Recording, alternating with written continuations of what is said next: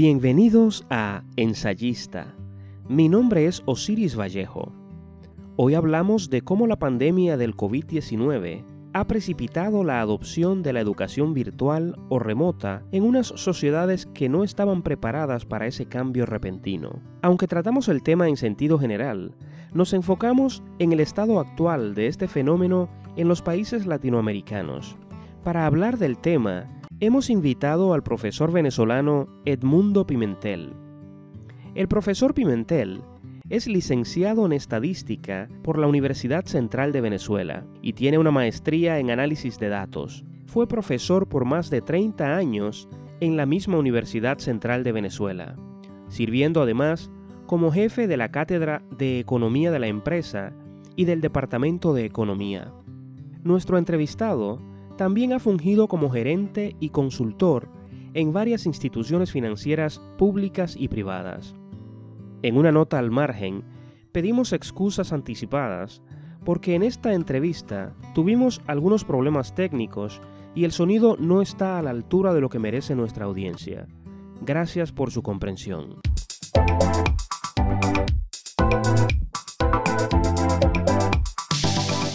Edmundo Pimentel, bienvenido ensayista. Muchísimas gracias por la invitación, Osiri. Y saludo a tu audiencia, a tu culta audiencia. Bien, gracias. Eh, es un placer tenerte con nosotros para hablar de educación virtual o remota, pues sabemos que es uno de tus enfoques académicos y además el tema es hoy más oportuno que nunca. La educación virtual es algo que está en el tapete, pero que debe ser incorporada a la agenda de, de discusión porque eh, es, su visión es algo somera. No tenemos eh, personas pensando en el futuro de la educación, en compatibilizar eh, la educación con esta sociedad de conocimiento, la sociedad actual. Y realmente eso es una desventaja importante para resolver el, el problema actual de la educación de nuestros días. Sí, así es y, precisamente enfocándonos en eh, lo, que has escrito con relación a este tema, eh, uno de tus textos recientes que titulaste eh, La educación remota de emergencia no es educación virtual, y, el título esencialmente se explica a sí mismo, pero ¿podrías abundar sobre qué te motivó a escribirlo y referirte a la tesis o idea central del texto? Fundamentalmente porque debido a la emergencia del COVID-19, donde la mayoría de los, de los estudiantes de todos los niveles se vieron muy afectados por no poder asistir a su centro de estudios, pues eh, los, estos centros de estudios eh, decidieron implantar la, una modalidad que terminaron virtual, pero que en realidad era una solución improvisada en la cual los profesores, sin una preparación previa, se vieron impulsados a dar unas clases por unos medios que primero desconocían y luego no tenían una estrategia propia para dar la clase virtual. Luego entonces llegaron a una solución que de alguna manera los estudiantes al verla pues no era lo que, lo que necesitaban, porque eh, era de verdad muy pesado seguir a un profesor dando una explicación. O sea, asumir la educación virtual bajo los mismos preceptos de la presencial. Esto, pues, difícilmente un estudiante puede mantenerse viendo un computador o oyendo un profesor durante varias horas.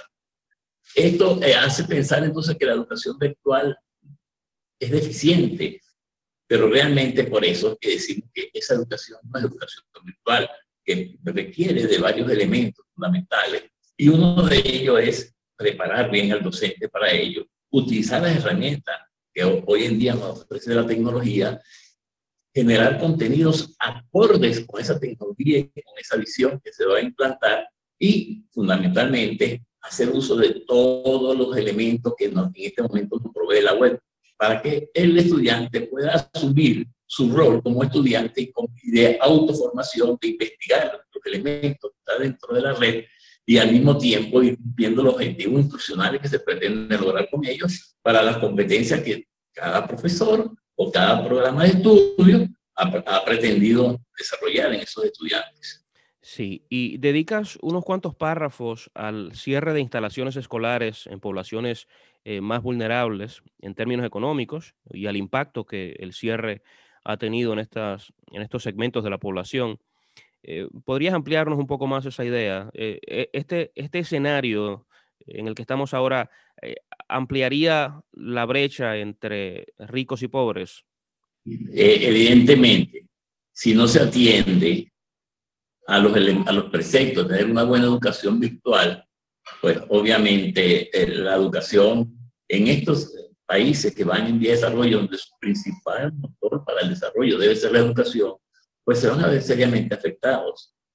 Porque en los países que tuvieron más recursos que tienen más recursos, pues han tenido posibilidades de ir implantando la educación, pero no solamente es el problema de recursos, aquí es un problema de planificación.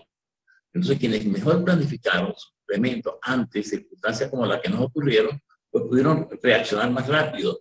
Quienes no lo hicieron, lamentablemente, que son los países menos desarrollados en el fondo, su población va a ser severamente afectada, especialmente la población estudiantil, donde eh, no, no tienen acceso a ese importante recurso y eso obviamente, esa brecha que existe entre los países más desarrollados, los que están en desarrollo o desarrollados, pues se aumenta y se aumenta pues rápidamente. Incluso aquellos casos donde hay programas sociales de asistencia a los estudiantes, donde le dan el vaso de leche escolar, donde le dan, ya, no, ya no, lo, no lo pudieron o no lo podrán obtener debido al cierre de los colegios.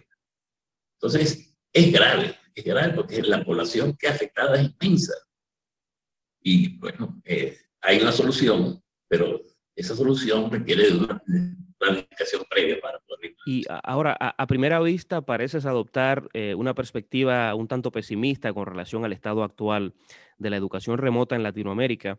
Pero viéndolo más de cerca, eh, tal vez no es pesimismo, sino un retrato fiel de la realidad. ¿Tú cómo defines el espíritu de tus argumentos? ¿Pesimismo o realismo? Creo que son, es realismo porque no, no, no, me siento pesimista en esto, que no tenemos eh, la audiencia necesaria para desarrollarlo, especialmente de nuestros gobernantes, que sí se deberían preocupar por el desarrollo retos. En, en muchos países, en el caso nuestro en Venezuela, pues inclusive oposición al desarrollo de la educación virtual. Eh, porque posiblemente no la consideraron conveniente, no sé por qué razones. Y ahora, pues, pretenden que se acelere al máximo la educación virtual, pues, cuando no se le dio el elemento para planificar. Hay otra cosa. Los estados en Latinoamérica, pues, dedican un porcentaje importante de sus ingresos a financiar la educación. Pero realmente eh, hay un déficit de calidad en la educación que están desarrollando, que se están formando pero en el fondo, si analizamos, comparamos dos elementos, es mucho menos costoso invertir en una educación virtual que en la práctica se requieren realmente grandes inversiones, colegios con campo, etc. La educación virtual, eh, quizás tendría que hacer eh, los gobernantes es mejorar la conexión con Internet. Que, o sea, y eso no solamente, sino expandirla a todas las regiones. Esto sí permitiría que los centros de estudio pues, tendrían un mejor elemento para desarrollar sus clases virtuales, sus elementos virtuales. Eh, actualmente, si nosotros comparamos las velocidades de conexión de nuestros países con otros, los más desarrollados, pues vemos que estamos en una desventaja importante.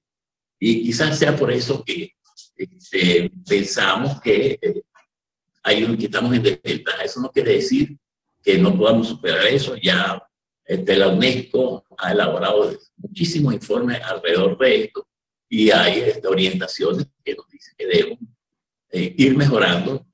Yo pienso que al final de, las dos, de la dos, medios de, de educación, las dos modalidades, virtual o presencial, se van a complementar. Definitivamente cada una aprende de la otra.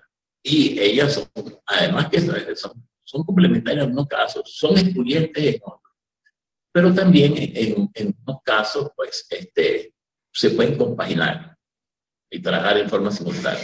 Claro, uno dice, mira, si tienes eh, una población que son personas que tienen que trabajar durante el día, hacer un esfuerzo, tienen los centros educativos lejanos, tienen algún tipo de discapacidad motora para entrar, pues ahí la educación virtual es importante, es necesaria. El intercambio, la interacción y la sinergia que se va a obtener para ir mejorando los medios educativos, porque el docente que va a utilizar la educación virtual tiene la necesidad de estudiar cuáles son los mecanismos, cuáles son las prácticas docentes, cuáles son las técnicas docentes que debe utilizar para que su estudiante cumpla con los requisitos que se le solicitaron. Ese esfuerzo seguramente también llegará a la presencial, donde todos hemos vivido y hemos visto cómo se desempeña y tenemos nuestra experiencia, eh, donde vamos a decir, de enseñanza-aprendizaje. Pero, este, obviamente, la tecnología va, se va desarrollando, va marcando pasos y, este, como cualquier otra actividad, la enseñanza también tiene que ir adoptándose eso, acogiéndose a esas nuevas tecnologías. Muy bien, y, en concordancia con eso que acabas de decir y el hecho de que aludes a, la importancia de la infraestructura, la conectividad al Internet y así por el estilo, precisamente el eh, Banco Interamericano de Desarrollo eh, recientemente publicó un texto en que comparaba eh, la preparación de los países latinoamericanos o de la región en lo que tiene que ver con la educación virtual y nos dice que el único país que estaba prácticamente en términos completos, preparado, ¿no? En lo que tiene que ver con plataformas digitales, tutoría virtual, conectividad de las escuelas, era Uruguay, ¿no? El resto no tanto, ¿no? Aunque obviamente hay matices de país a país, pero definitivamente la situación era de, falta de preparación, ¿no? precisamente... hay varios elementos Sí, claro. Ahora, hay, hay eh, algunas partes de eh, tu texto a las que me gustaría aludir en términos específicos, algunos párrafos que me parecen eh, muy ilustrativos, muy interesantes. Por ejemplo, con tu anuencia, voy a leer textualmente unas cuantas oraciones de un, de un, párrafo aquí que habla acerca de el, panorama gris o lo que funciona o no funciona en algunos de estos países. Dice lo siguiente, dice... Diversos países del mundo y de la región están formulando e implementando respuestas, pero el panorama de las políticas se describe como emergente y fluido. La evidencia y documentación es gris y a menudo carece de detalles, lo que hace difícil determinar lo que funciona y lo que no funciona ah, en esta etapa. Entonces me da la idea de un escenario en que prima la improvisación en estos países. ¿Es así? Así, ese es el sentido justamente de eso, que se abordó el problema de la educación virtual con una gran improvisación. Y ahí realmente hay que reconocer que esa improvisación, eh, esa improvisación es producto de, de cierto descuido, porque eh, nosotros eh, estamos hablando y estamos hablando de educación virtual desde el año 2002 en, la región de Latinoamérica. Ya tenemos casi 20 años y, entonces nos preguntamos, ¿qué pasó? ¿Por qué, ¿Por qué nos agarró de esa manera tan en, tanto descuido? ¿Qué pasó con las instituciones? Y a lo largo de la historia de nuestras instituciones de educación superior, podemos ver que les cuesta mucho reaccionar a los cambios. Son instituciones que mantienen unas líneas de trabajo que varían poco y, cuando surgen cosas novedosas, no son las primeras en abordarlas. Eso lo podemos viendo cuando estamos viendo todo el desarrollo. Son como unos grandes barcos que llevan una dirección, que, pero, pero cambiársela, pues bueno, eh, no, es, no es nada fácil. Y obviamente es así, porque adoptar un modelo de educación virtual va a requerir reformas estructurales dentro de cualquier organización pues, eh, de educación, cualquier institución educativa, reformas estructurales profundas.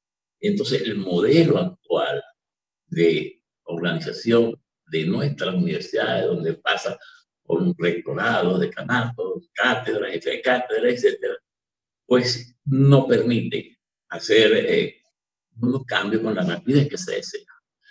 Si usted desea, o cualquier universidad piensa que va a cambiar un programa de estudios, ese hecho, siguiendo la metodología que se ha implantado para esto, le va a llevar dos o tres años como una cosa rápida.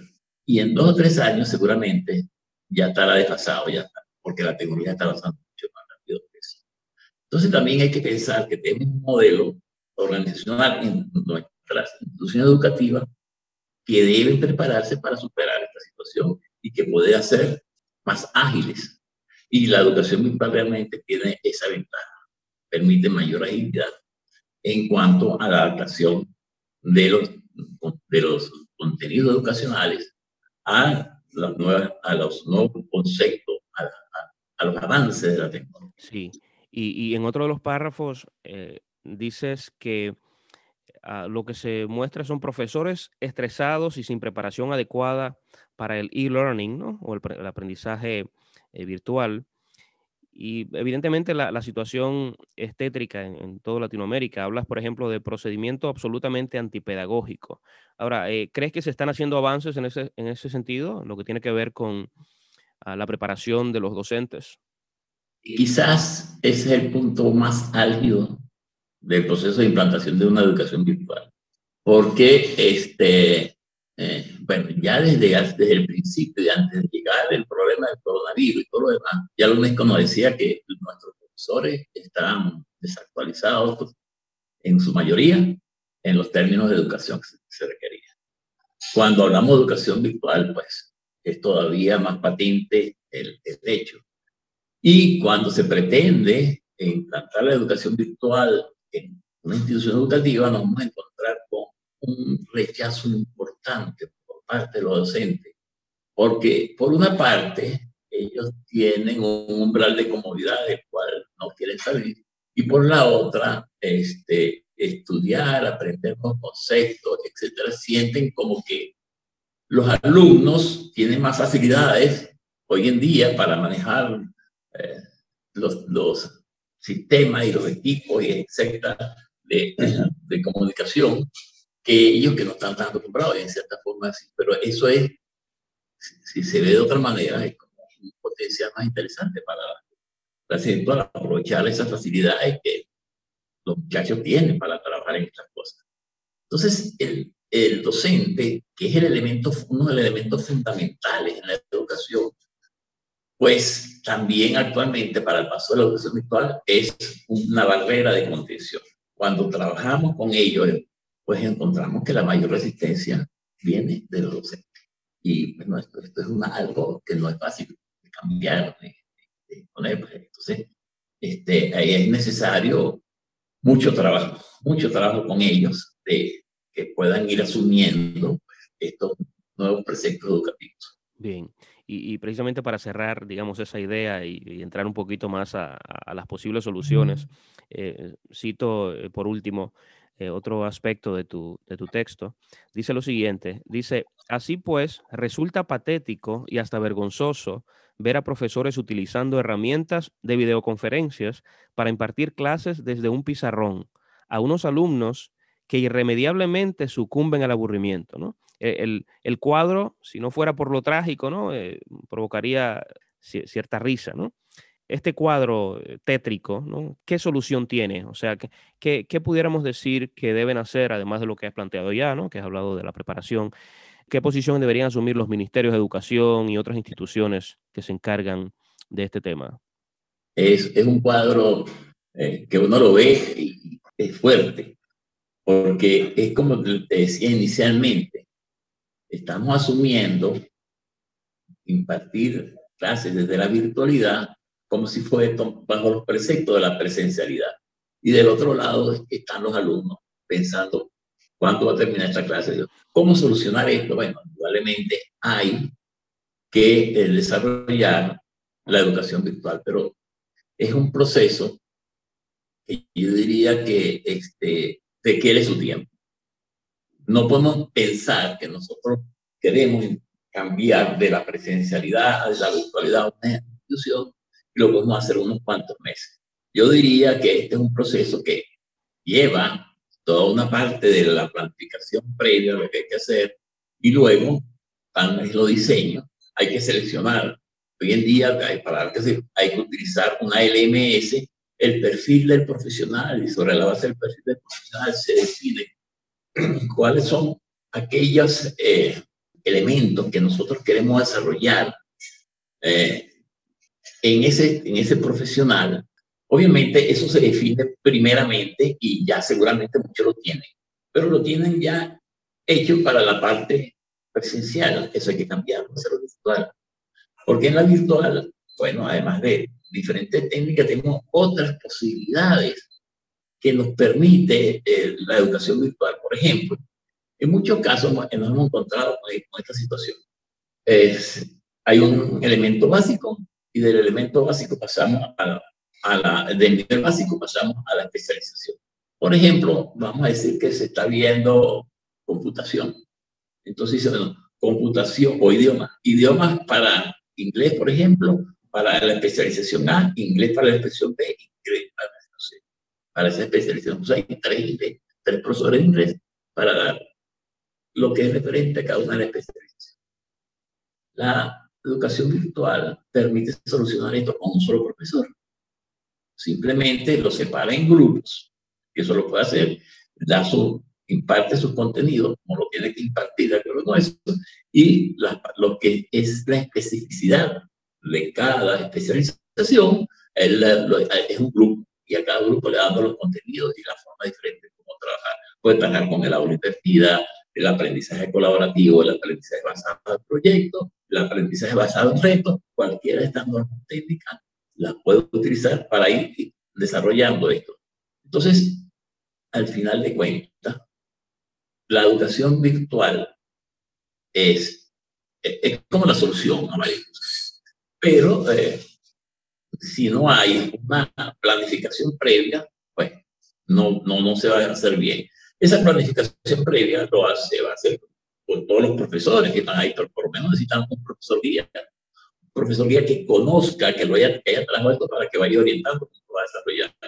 Y se requiere, obviamente, apoyo gubernamental. El apoyo gubernamental tiene que ir dirigido hacia facilitar las comunicaciones por Internet. Si nosotros pensamos que yo quiero llegar a una población donde no tiene muchos estudiantes, yo tengo que construirle una sede educativa, tengo que llevar los profesores, tengo que traer toda una serie de elementos, eso de verdad es una de las cosas más delicada y más costosa de la educación.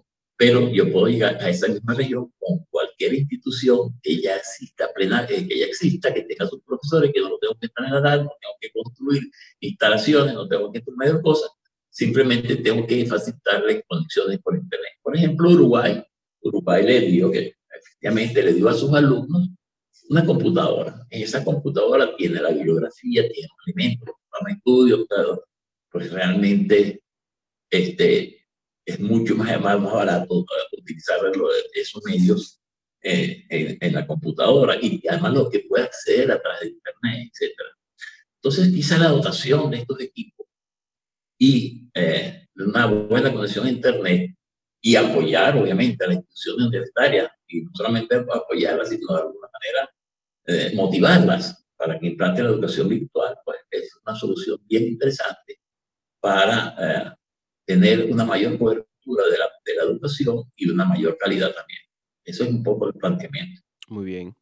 Y uh, pasando a otro de tus textos, que se titula Implantar la educación virtual, una decisión impostergable, hablas un poco acerca de eh, la planificación y la organización de las instituciones educativas y dices que uh, esto exige que haya un área de investigación dedicada a detectar las necesidades educativas, empresariales y gubernamentales. Ahora, eh, eh, hemos, hemos, estado hablando de mucha improvisación en, varios de los sistemas eh, de, educación, pero ¿piensas que, se está mejorando este, este tema de, la, investigación, el análisis de las necesidades de, cada país? Probablemente pienso que ahí no, tenemos, no hemos avanzado. Ahí tenemos serios inconvenientes e importantes. O sea, ahí encontramos instituciones, por ejemplo, encontramos ilustres profesores que saben muy bien el tema que están dando y lo explican con las mejores técnicas y todo lo demás, pero contenidos desactualizados totalmente. Contenidos que no van a ayudar al estudiante. Realmente este, es necesario cambiar.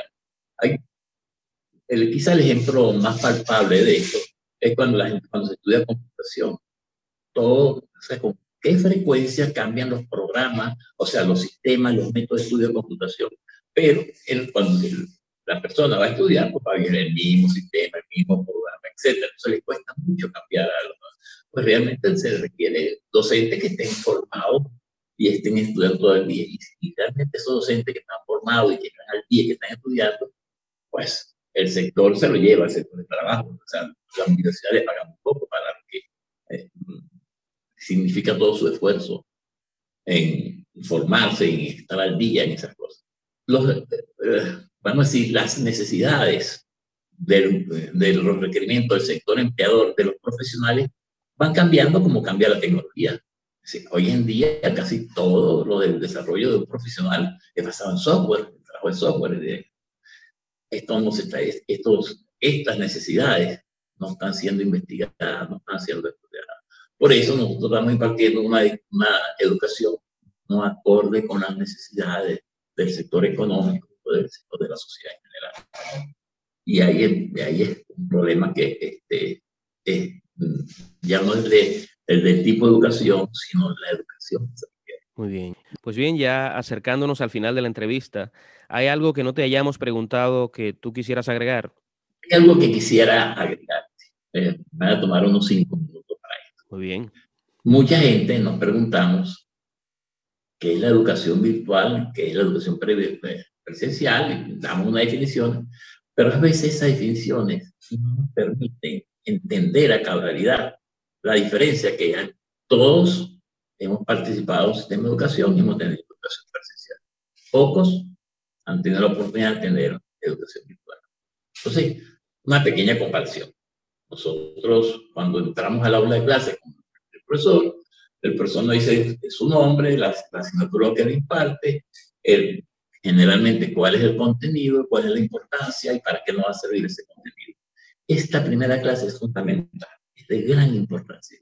Nosotros como alumnos no le ponemos mucha atención, pero el profesor tiene que buscar de la manera de que, se le entienda, que se le diga que es, por qué es importante, tiene para enamorar a eso, qué es lo que tiene que aprender, etc. En la educación virtual, ¿qué hace? El alumno entra a lo que denominamos un aula virtual. Él va a encontrar, hay un texto orientador de cómo va a intervenir, cómo va a interactuar con su persona se va a presentar él, presenta como alumno, eh, luego va a decir cuáles son sus principales motivaciones, porque quiere ese, ese, ese. Y al mismo tiempo haber un foro donde van a decir, este, desde el programa de estudio vio, cuál tema le gusta más por, y cuáles son las, las importancias que usted le concede a ese tema. Eso lo va a obligar a investigar un poquito. Cada uno va a hacer el tema que mejor le parece y va a desarrollar. Y en eso dedicamos, por ejemplo, una semana. En la educación virtual, los, este, perdón, sí. perdón, pudiera, eh, los elementos más importantes, pudiera repetir. Que... Está en el programa de estudio de esa asignatura y cuáles son las aristas y cuáles son, vamos a decir, la importancia, para qué la le va a servir, para qué la va a aplicar. Porque si yo, una persona va a estudiar algo y no sabe para qué lo va a utilizar, pues ya empieza a tener cierta reacción en contra eso. Cuando lo sabe para qué lo va a aplicar y, empieza a analizar esos contenidos, él, ya se empieza a involucrar con la asignatura que está viendo. Es como cuando te va a leer un libro. Pues tiene que leer lo que le está diciendo al principio el autor para que ese libro, cómo lo va a entender y cómo lo va a manejar, es el tema del principio. Y cosas que también, por lo general, la gente se olvida de eso se entra al capítulo 1. Y muchos profesores llegan y le dicen, usted va a investigar esto y le hace el capítulo 5 del libro, el 3 del otro y el otro sin haber sabido qué, es lo que quiere comunicar ese, ese, específicamente. Entonces, una de las cosas de la educación virtual es que se hace ese énfasis en los contenidos y que las personas lo lean. Y, ya hay un foro que podemos llamar, por ejemplo, nosotros cuando trabajamos este foro, decimos que eh, eh, la educación basada en reto. Reto número uno, diga, ¿cuál, qué, qué fue, cuál de los temas de, de esta asignatura le gusta más, cuáles son las ventajas y para qué piensa que puede ser útil y por qué. Ya tiene un reto, ya tiene que investigar cosas bien importantes, porque ahora empieza también la educación es que él pueda autoformarse, o sea, busca información, lee y responde. Para lo cual también tiene que tener un lenguaje apropiado para responder, etc. Luego, él va a decir cuáles son sus eh, objetivos para, para qué quiere participar, cuál es su motivación, porque al final del curso, como toque evaluar, podemos comparar sus motivaciones con los otros. Ah, bueno, es un elemento. Entonces ya las otras, para las otras semanas sí entra de lleno en, en el tema. Entonces, ¿cómo se compone ya esas, eh, cada, eh, cada unidad esta que va a haber? Por ejemplo, puede ser semanal o tema. Empieza con los contenidos. Normalmente, eh, las plataformas, que cualquiera que utilice, tiene una, un módulo de contenidos. Trabajamos generalmente es cinco contenidos, pensando que sea uno por día. Él se va a leer todos los contenidos, sobre las lecciones. Esas lecciones están programadas. Normalmente, mm, una persona puede leer unos 250 palabras por minuto.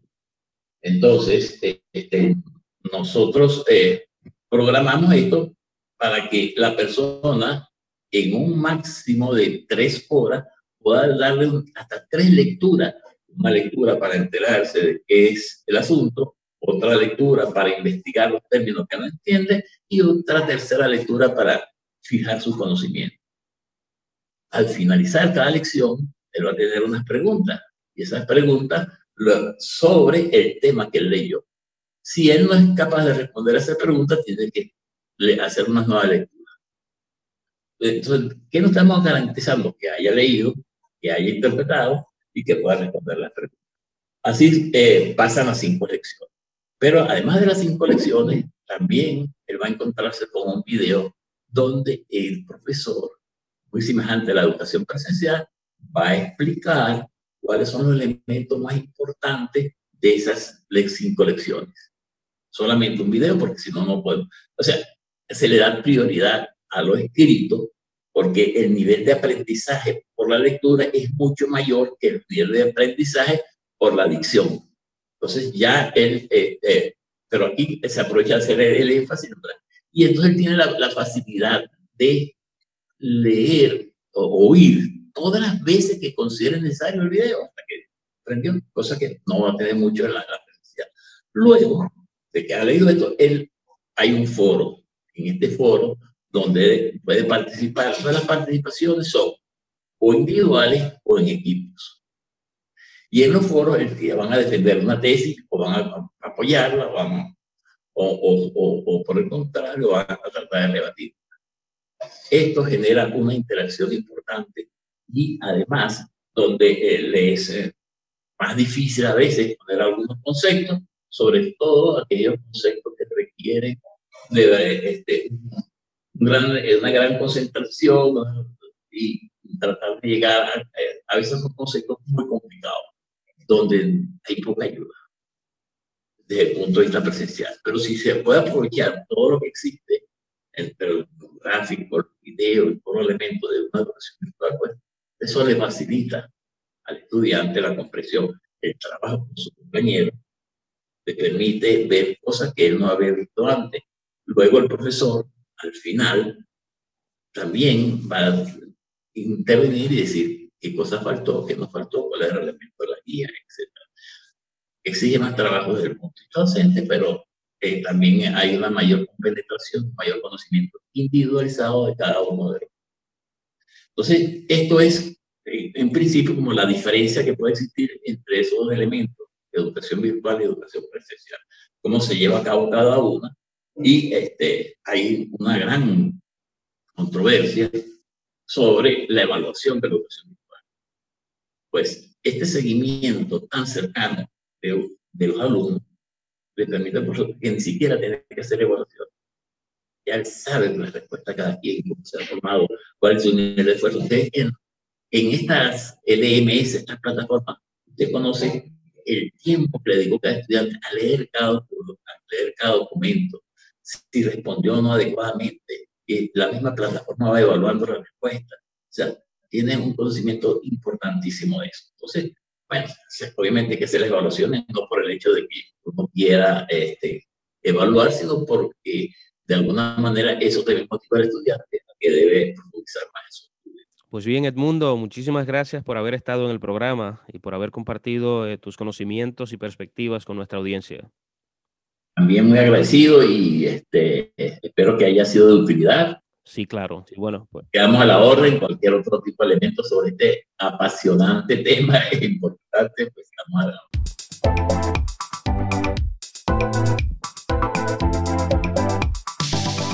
Hemos llegado al final del programa de hoy. Gracias por escucharnos. Recuerden que Ensayista se publica cada lunes y que está en todas las plataformas digitales que incluyen Spotify, Apple Podcasts o iTunes, iHeartRadio, entre muchas otras. No olviden suscribirse y compartir el programa con sus amigos. Para comunicarse con nosotros por correo electrónico y mensaje de voz, pueden visitar el portal ensayista.com. Si desean que tratemos un tema determinado o quieren sugerir la entrevista de alguien ligado al mundo de la cultura, la literatura o las artes en general, no duden en enviarnos un mensaje. Hasta la próxima.